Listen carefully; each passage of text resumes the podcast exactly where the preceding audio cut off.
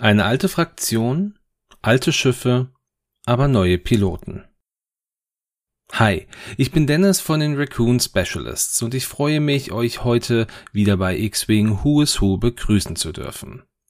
Da in Kürze die neuen Squad Packs der klassischen Fraktion released werden, möchte ich mich in dieser und auch in den nächsten beiden Folgen mit genau diesen Packs und den neuen Piloten in diesen Packs genauer befassen. Den Anfang heute mache ich aber nicht wie FFG mit den Rebellen, sondern mit meiner persönlichen Primärfraktion, dem Imperium. Viel Spaß!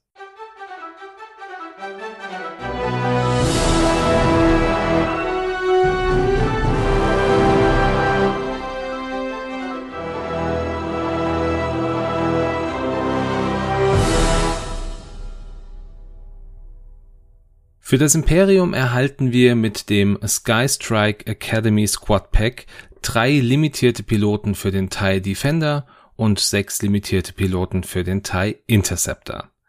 Bevor wir jetzt aber schauen, wer diese Piloten sind, schauen wir doch erst einmal, was ist eigentlich die Sky Strike Academy? Die Sky Strike Academy, das war eine imperiale Akademie für die Elite-Piloten des Imperiums. Sie war eine Raumstation, die in der gashaltigen oberen Atmosphäre des Planeten Montross schwebte und wurde von Captain Walt Scarus und Kommandant Goran geleitet. Schon lange hatte diese Akademie auch den Ruf, einige der besten Piloten überhaupt ausgebildet zu haben, und das war auch immer weiter das Ziel, immer die Besten der Besten auszubilden. Und schon zu Beginn der imperialen Ära bildete man an der Skystrike Academy Piloten aus und auch der damalige Lieutenant Thrawn war mit der Akademie stark verbunden, da er hier versuchte, einige seiner imperialen Kadetten zu disziplinieren Circa zwei Jahre vor der Schlacht von Yavin schleuste die Phoenix-Zelle die ehemalige imperiale Kadettin Sabine Wren in die Akademie ein, damit diese drei potenzielle Deserteure ausfindig machen und befreien konnte. Diese Deserteure waren Wedge Antilles, Derek Clivian und Rake Garhi.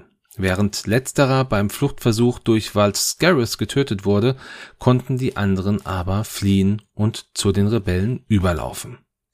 Doch trotz dieser in Anführungsstrichen Niederlage für das Imperium wurde die Skystrike Academy weitergeführt.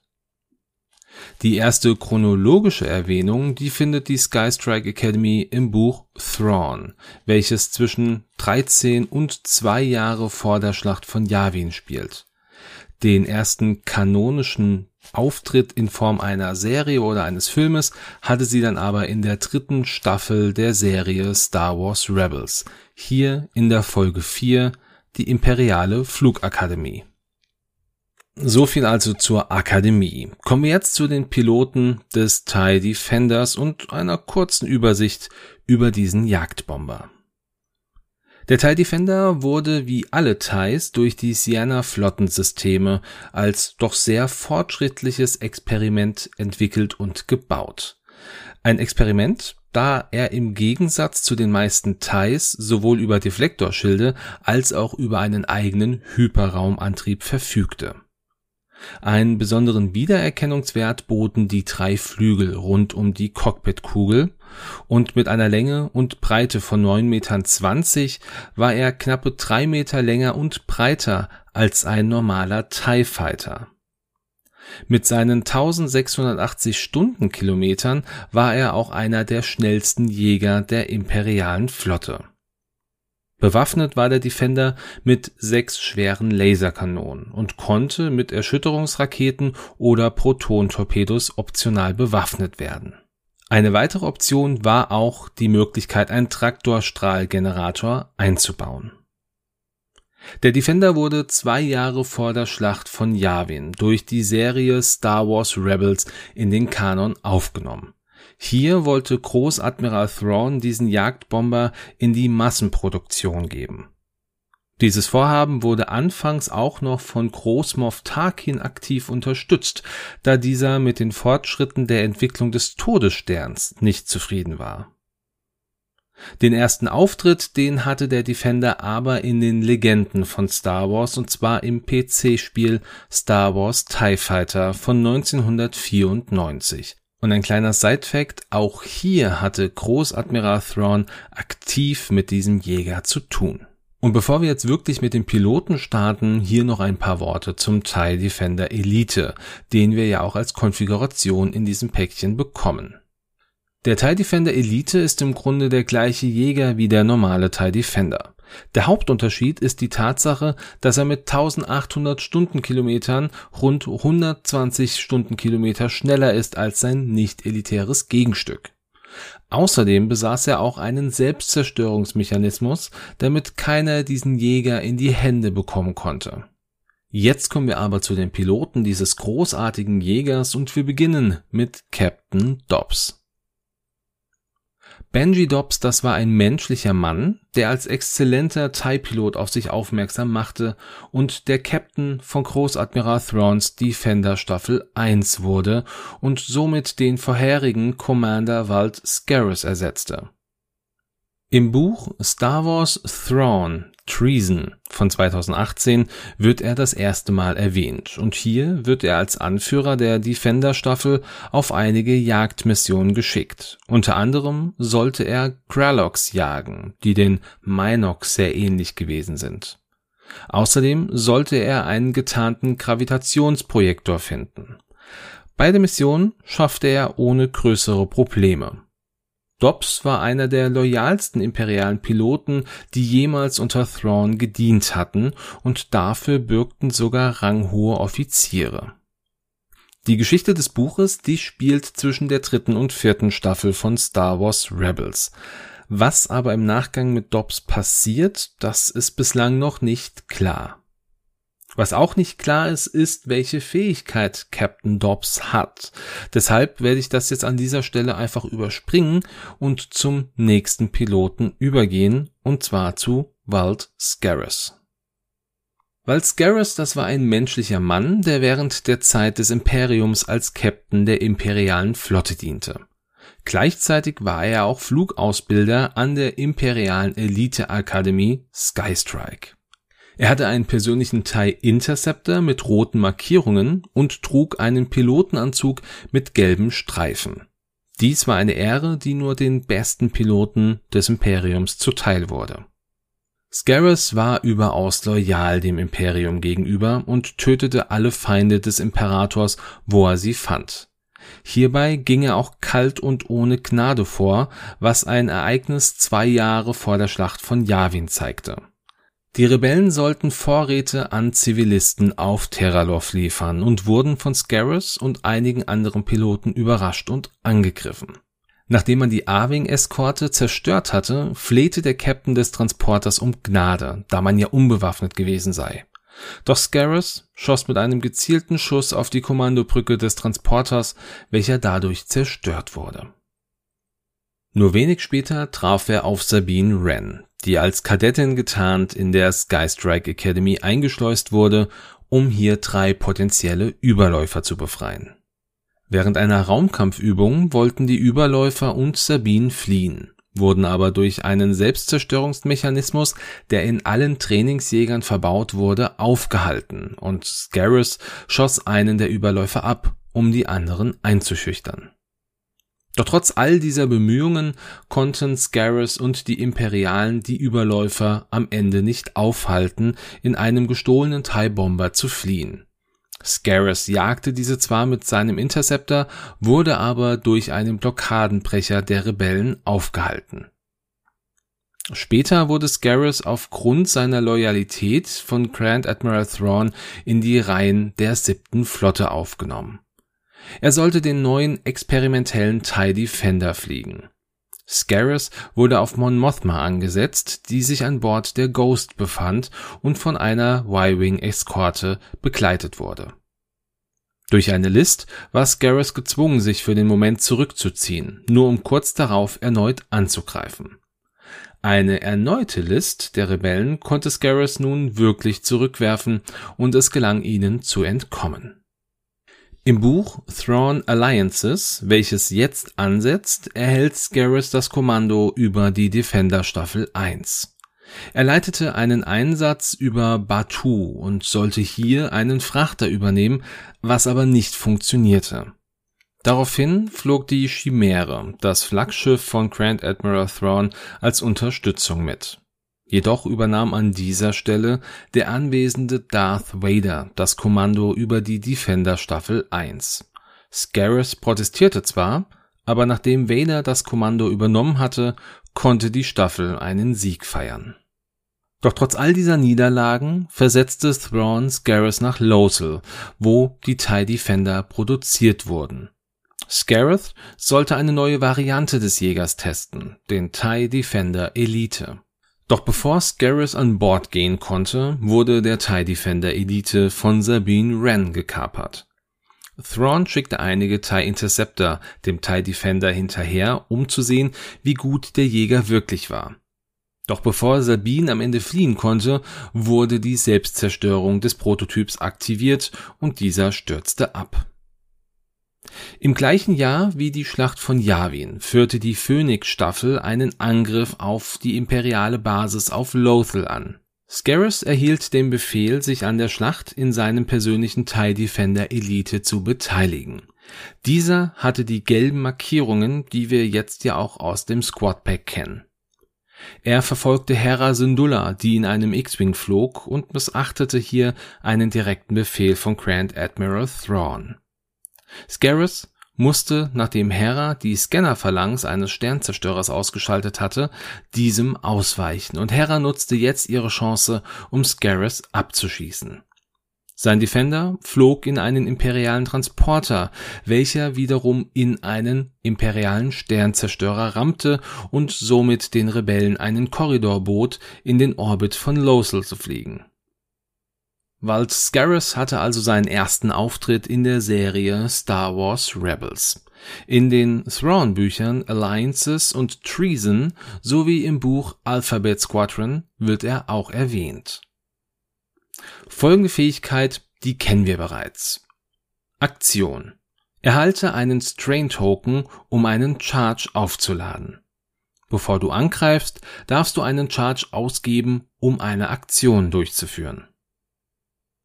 Jetzt haben wir keine wirkliche Erklärung für diese Fähigkeit. Dennoch würde ich annehmen, dass Garrett, um einen besseren Schuss zu bekommen, ja auf seine Verteidigung komplett verzichten würde. Sein Ziel ist es, den Gegner zu eliminieren, koste es, was es wolle. Jetzt kommen wir auch schon zum letzten Piloten dieses TIE Defenders und zwar geht es um den dunklen Lord höchstpersönlich, Darth Vader. Und über ihn brauche ich sicher nicht mehr so viel zu erzählen, da seine Geschichte mit Sicherheit jedem bekannt sein sollte. Der Junge, der als Sklave auf Tatooine geboren wurde, durch den Jedi-Ritter Qui-Gon Jinn befreit und später von Obi-Wan Kenobi ausgebildet wurde. Durch seine Liebe zu Amidala und dem fehlenden Verständnis für einige Entscheidungen des Ordens der Jedi wurde Anakin immer weiter von deren Weg abgebracht und schloss sich letztendlich Kanzler Palpatine Darth Sidious an und wurde zu Darth Vader. Nach einem Kampf mit seinem ehemaligen Meister wurde er so stark verletzt, dass er ab dann nur noch mit einem speziellen Anzug überleben konnte. Ja, so viel zu Vader an sich, kennt ja jeder von euch. Lasst uns doch aber trotzdem noch mal schauen, warum er überhaupt einen TIE Defender fliegt. Im Buch Thrawn Alliances treffen Vader und Thrawn nach einer strategischen Niederlage Thrawns aufeinander. Vader hegte Verachtung gegenüber Thrawn, musste aber mit ihm zusammenarbeiten, da der Imperator beide nach Batu geschickt hatte, um eine Störung in der Macht zu lokalisieren. In dieser Zeit lernte Vader das TIE Defender Projekt von Thrawn kennen und empfand dieses als überaus sinnvoll. Er selber flog in einem Scharmützel als Anführer der Defender Staffel 1 einen solchen Jäger. Nach dem erfolgreichen Scharmützel sicherte er Thrawn zu, dass er vor dem Imperator für das Projekt sprechen würde und schlug auch einige Upgrades vor. Vader meinte, dass der Defender schwerer bewaffnet und schneller sein müsste. Auch die Steuerung bemängelte Vader und Thrawn nahm diese Hinweise mit und gab sie an die Entwicklungsabteilung auf Lothal weiter. Später wurde aus diesen Empfehlungen der TIE Defender Elite. Das ist der einzig kanonische Eintrag von Vader und dem TIE Defender. In den Legenden von Star Wars fliegt Vader einen TIE Defender im PC-Spiel Star Wars TIE Fighter. Vaders Pilotenfähigkeit ist besonders, weil sie die Brutalität des dunklen Lords zeigt. Du kannst keine Machtpunkte außerhalb eines Angriffs ausgeben. Wenn du einen Angriff durchführst, darfst du eine Macht ausgeben, um eine deiner Leerseiten in einen Hit zu drehen. Vader geht also voll auf Angriff und kann seine Macht auch nur für diesen ausgeben. Das zeigt, wie entschlossen Vader ist, seine Feinde zu zerstören. Kommen wir nun zum TIE Interceptor und auch hier gibt's eine kleine Einführung zum Schiff.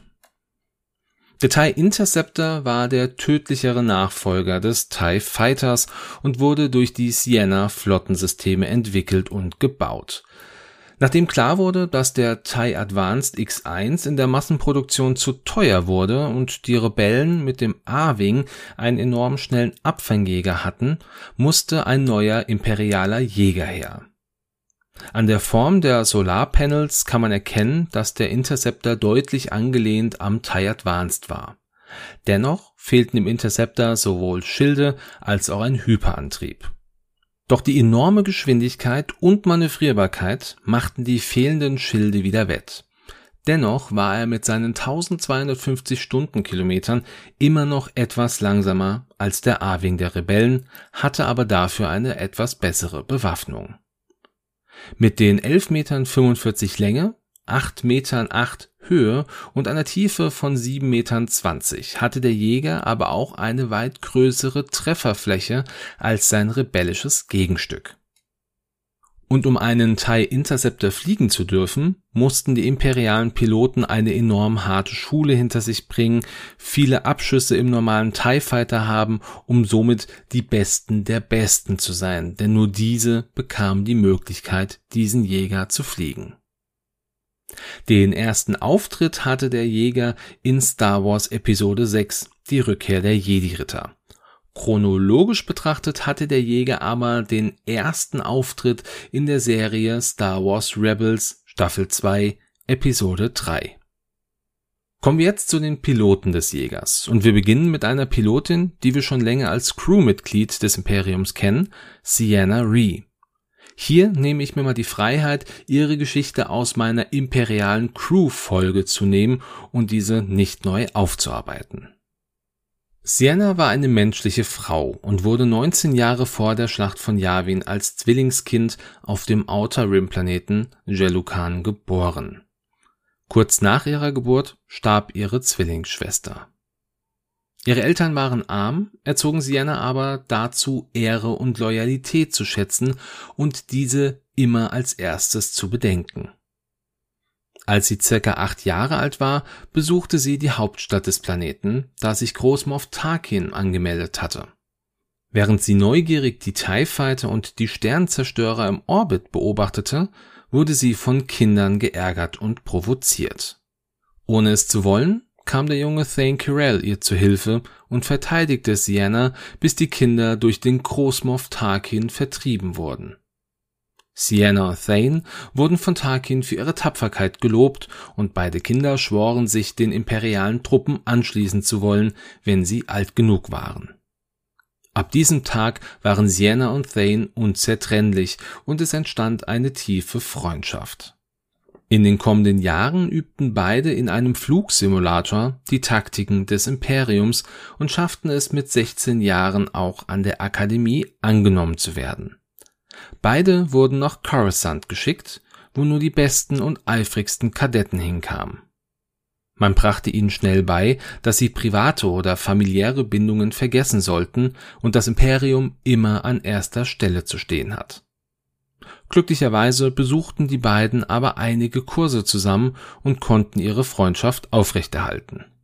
Während in den nächsten Jahren die Klassen immer kleiner wurden, gelangten Sienna und Thane an die Spitze dieser Klassen, und obwohl es ihnen strengstens verboten war, entwickelte sich zwischen den beiden eine Liebe, die sie aber geheim hielten.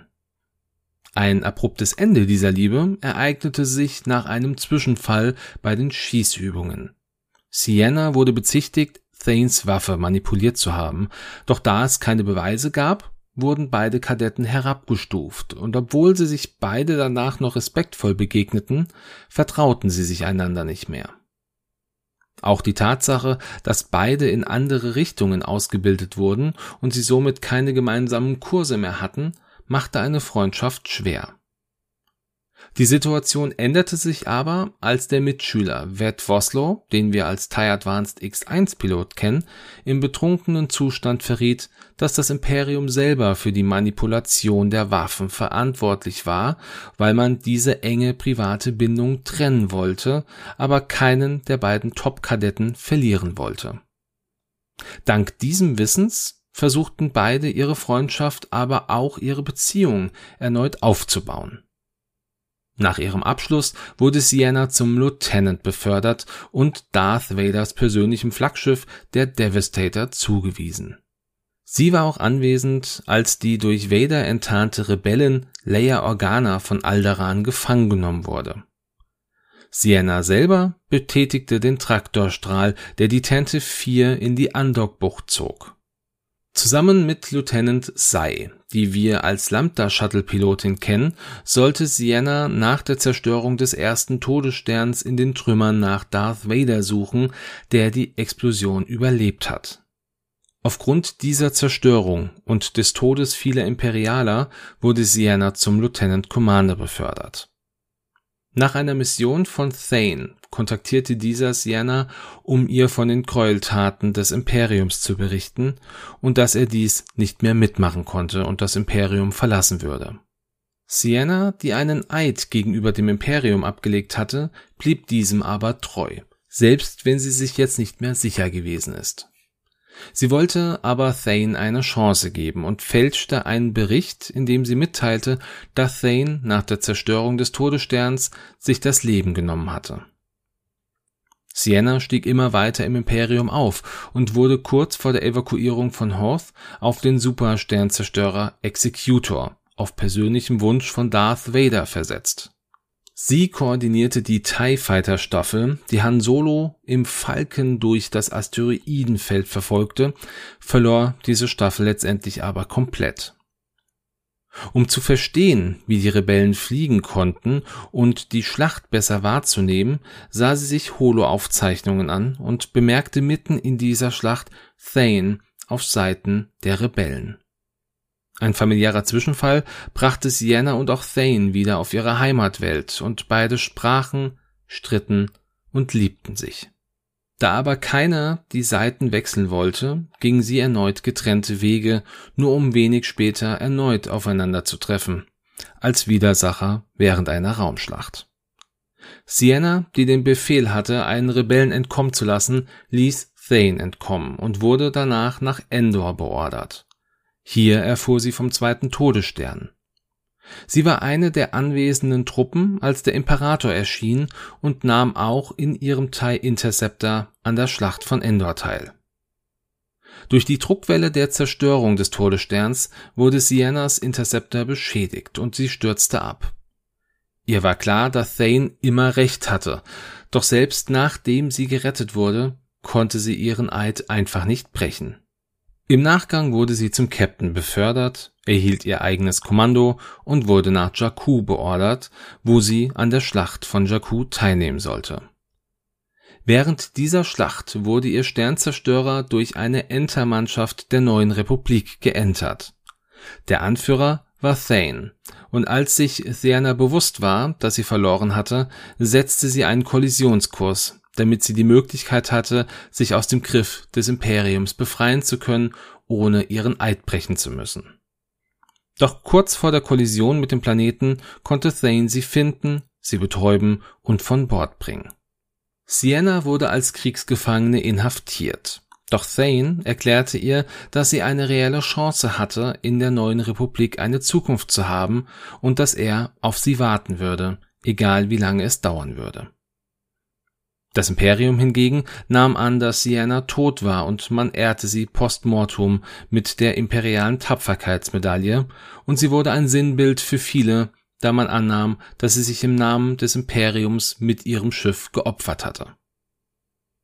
Ja, so viel zu Sienna Ree, ihre Geschichte und dem somit ersten Auftritt im Buch Star Wars Verlorene Welten von 2015. Durch dieses Buch wird sie aber auch rückblickend in Episode 4 mit eingebunden. Ganz wichtiger Fakt. Schauen wir uns ihre Fähigkeit einmal an. Nachdem du einen Angriff durchgeführt hast und den Verteidiger zerstört hast, erhalte einen Stressmarker. Nachdem ein freundliches Schiff in Reichweite 0 bis 3 zerstört wurde, entferne einen Stressmarker.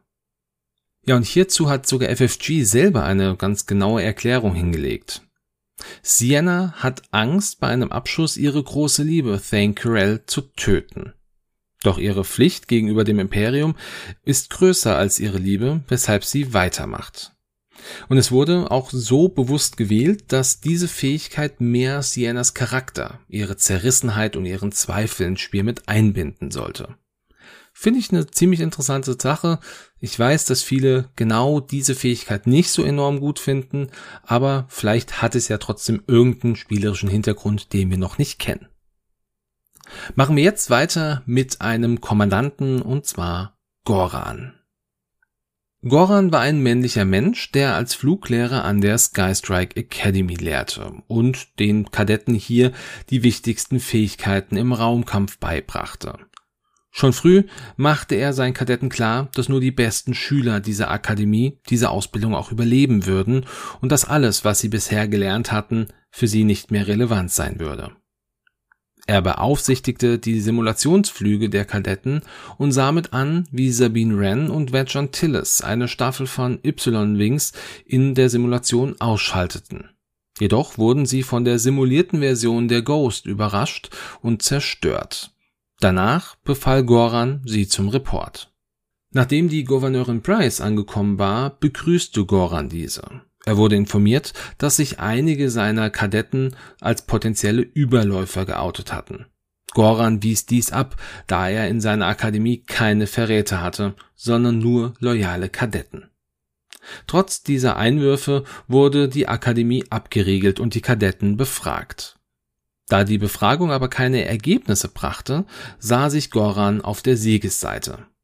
Price schlug vor, die Kadetten wieder ins All zu lassen, da sie testen wollte, ob wirklich alle loyal waren. Goran nahm den Vorschlag an und nachdem alle Kadetten im All waren, musste er mit ansehen, wie sich vier der Thais aus der Formation lösten und in Richtung eines gerade aufgetauchten Blockadebrechers fliehen wollten. Die Flüchtlinge konnten aber gefangen genommen werden und Goran griff auch hier nicht weiter ein. Ja, das ist im Grunde alles, was wir über Goran aktuell haben. Sein bisher einziger Auftritt war in Star Wars Rebels, Staffel 3, Folge 4, die Imperiale Flugakademie. Wir kennen seine Fähigkeit, das ist die folgende. Nachdem ein freundliches Schiff in Reichweite 0 bis 3 mit einer geringeren Initiative als der Dein ein Manöver nur teilweise durchgeführt hat, darf es eine rote Fokusaktion durchführen. Und hier sehen wir ganz klar Goran, der Fluglehrer, der seinen Kadetten zeigt, wie es richtig geht. Er ist derjenige, der für die Piloten mit der INI 1 bis 3 zuständig ist. Wenn die etwas nicht schaffen, springt er in die Presche und zeigt ihnen, wie es richtig geht und gibt ihnen dennoch einen Vorteil. Finde ich auf jeden Fall ziemlich gut gelungen, macht hier sehr viel Sinn für mich.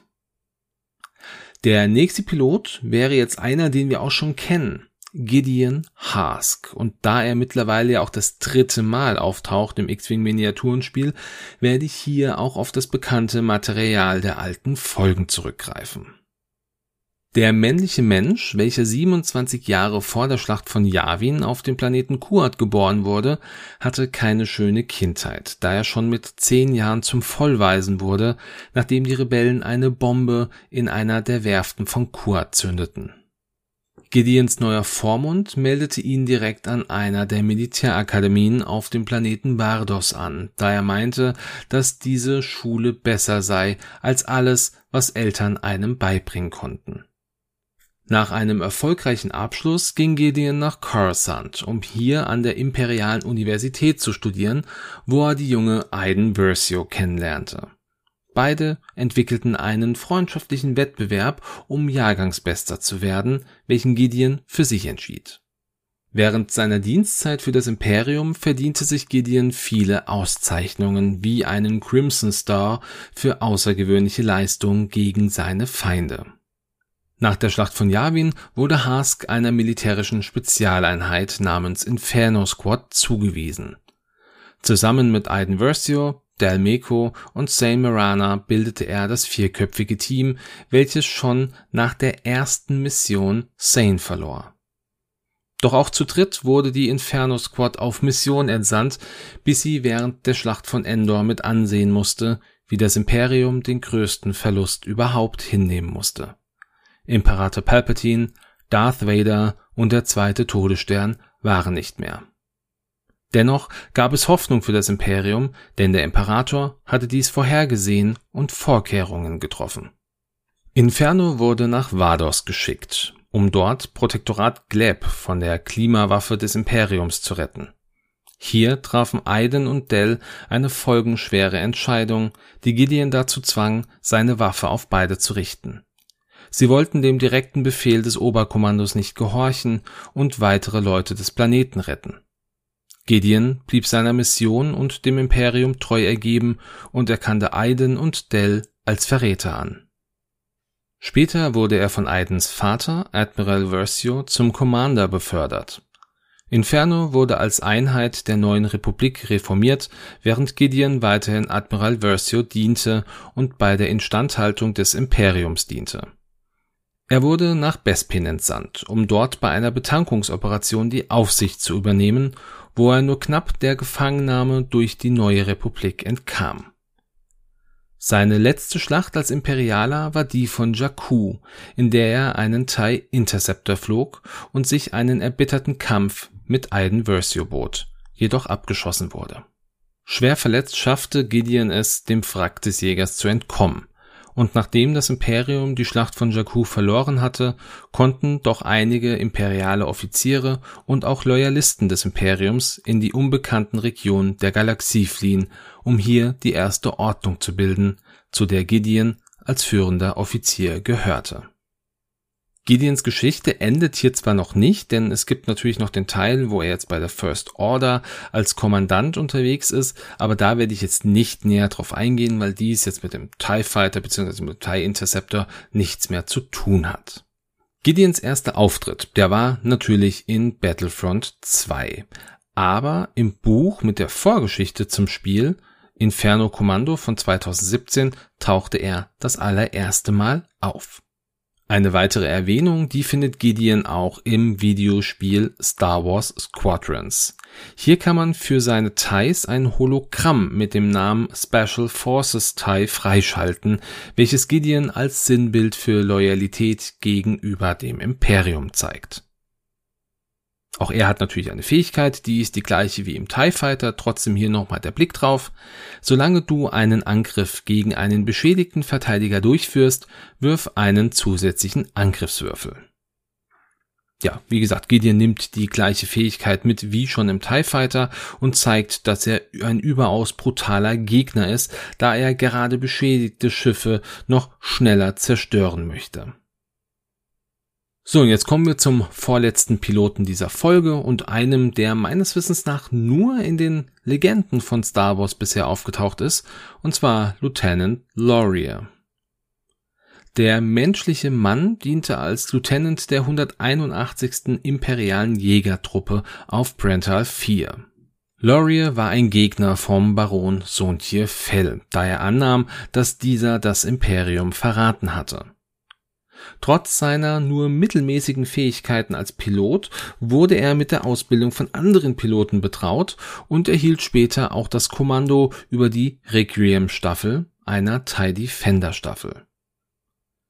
Den Tod fand er durch Wedge Antilles, der ihm bei einem Fluchtversuch abschoss. Ja, mehr ist leider über Loris auch nicht bekannt. Der einzige Auftritt, den hatte er im Buch X-Wing Isards Rache von 1999.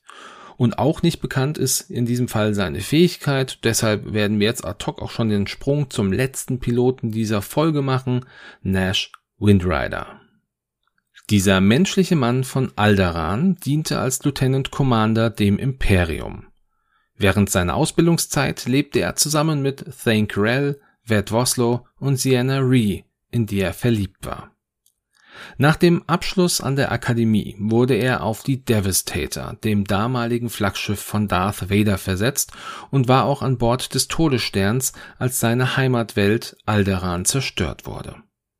Der Tod seiner kompletten Familie, all seiner Freunde und alles, was ihm lieb war, erschütterte ihn. Dennoch blieb er dem Imperium treu und er fing an, die Zerstörung seiner Heimatwelt mit der Notwendigkeit zu begründen, dass das Imperium Ordnung in die Galaxis bringen sollte. Später war er Teil verschiedenster Schlachten, zum Beispiel die Schlacht von Hoth. Und genau in dieser Schlacht musste er feststellen, dass Thane Kyrell, den er für tot hielt, noch lebte und für die Rebellen kämpfte.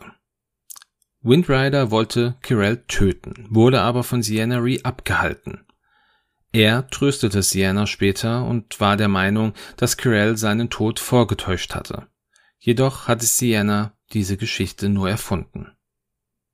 Mit viel Glück überlebte Windrider die Schlacht von Endor und diente später unter Sienna Ree während der Schlacht von Jakku. Da Sienna nach der Schlacht von Jakku für das Imperium tot war, wurde Windrider zum Kommandanten des imperialen Angriffskreuzers. Er war es auch, der Sienna posthum für die imperiale Tapferkeitsmedaille nominierte für ihre Taten während Jakku. Windrider hatte seinen ersten Auftritt in Star Wars Lost Stars. Seine Fähigkeit ist die folgende. Während der Angriffsphase, nachdem ein freundliches Schiff in Reichweite 0 bis 3, welches noch nicht angegriffen hat, zerstört wurde, darfst du einen Charge ausgeben. Wenn du das tust, greift das Schiff in dieser aktuellen Initiative an. Nash wurde nach der Zerstörung seiner Heimatwelt zunehmend fanatisch und kämpft ohne Rücksicht auf sein Leben oder das Leben anderer bis zum bitteren Ende. Ja, das ist im Grunde so die Erklärung, die wahrscheinlich auch FFG so auf der eigenen Seite hatte. Ich denke, das passt am ehesten. Jetzt käme noch mal Walt Scarrett im äh, TIE Interceptor, aber ich glaube, Zudem haben wir jetzt ja auch schon genug gehört. Ja, kommen wir zum Ende dieser Folge und ich würde einfach fragen, wie sieht's bei euch aus? Sind alle Pakete schon bestellt? Habt ihr vielleicht nur einzelne Pakete, die ihr bestellt? Was denkt ihr über das Imperium und über die neuen Piloten dazu? Ich für meinen Teil, ich freue mich ja sehr drauf. Ich bin ein großer Fan vom Imperium und hoffe auch einfach, dass es dadurch ein bisschen mehr Aufwind bekommt. Der TIE Defender ist eins meiner Lieblingsschiffe, wenn nicht sogar das Lieblingsschiff. Und ich muss sagen, dass das Ding jetzt ein bisschen Liebe bekommt, großartige Sache. Ja, wie gesagt, lasst mir eure Gedanken und eure Kommentare zu dieser Folge gerne auf Facebook da oder auch per E-Mail. Die E-Mail-Adresse, die findet ihr in den Show Notes dieser Folge. Facebook, wenn ihr es noch nicht habt, der Link ist auch in der äh, entsprechenden, in den entsprechenden Show Notes. Lasst mich also gerne wissen, was ihr zu dieser Folge denkt, zu den einzelnen Piloten oder zu der Hintergrundstory. Ja, und in der nächsten Folge werde ich dann einen Blick auf die Rebellen werfen und dann sind wahrscheinlich auch schon alle Schiffe dieser Welle ausgeliefert, bevor ich zu den Scum-Piloten komme. Ich denke, das wird niemanden stören. Es geht ja trotzdem darum, dass ihr erfahrt, wer diese Piloten eigentlich sind. Und an dieser Stelle wünsche ich euch, wie immer, einen schönen Sonntag, einen guten Start in die Woche oder einen schönen Tag, wann auch immer ihr diese Folge hört. Lasst es euch gut gehen. Bis bald und ciao.